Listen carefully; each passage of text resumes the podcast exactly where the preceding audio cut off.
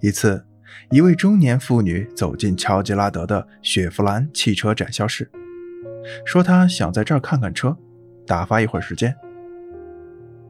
闲谈中，她告诉乔吉拉德，她想买一辆和表姐一样的白色福特车。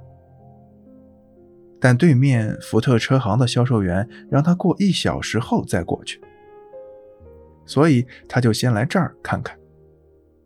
他还告诉乔吉拉德，今天是他五十五岁的生日。生日快乐，夫人！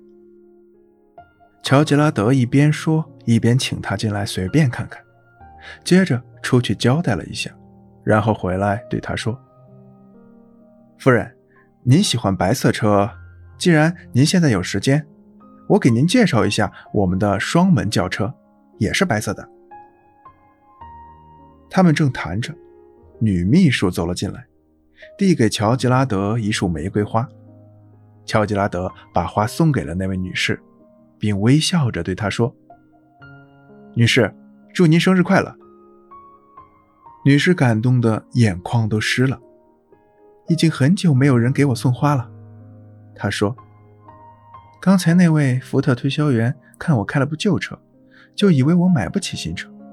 我刚要看车，他却说要去收一笔款，于是我就上这儿来等他。其实我只是想要一辆白色车而已，只不过表姐的车是福特，所以我也想买福特。现在想想，不买福特也可以。最后，他在乔吉拉德这儿。”买走了一辆雪佛兰，并写了一张全额支票。其实，乔吉拉德从头到尾都没有劝他放弃福特而买雪佛兰。最重要的原因是他在这里感受到了重视，觉得自己确实感受到了如同上帝般的待遇，这才放弃了原来的打算，转而选择了乔吉拉德的产品。从上面的故事中得知，客户也把自己当成上帝的心理特点，正好是销售人员推销自己产品的突破口。因此，一位合格的销售人员必须明白一点，那就是无论是从价值链还是从市场和企业生存的角度去看，客户都是上帝。如果你想要客户为你开拓市场，那首先，你就要想办法博得客户的芳心，把客户当上帝一样伺候。当然，如果你想伺候好你的上帝，首先你就要明白，不仅你认为客户是上帝，客户也自认为自己就是上帝。客户也认为自己是上帝，这主要表现在，客户会提出各种很挑剔的问题。让推销人员难以解答。他们这样做，也许并不是不想要你的产品，而是为了满足自己是上帝的心理。要知道，任何产品都没有十全十美的。如果客户鸡蛋里挑骨头，总能挑出问题的。因此，面对这样的客户，销售人员就要注意灵活应对了。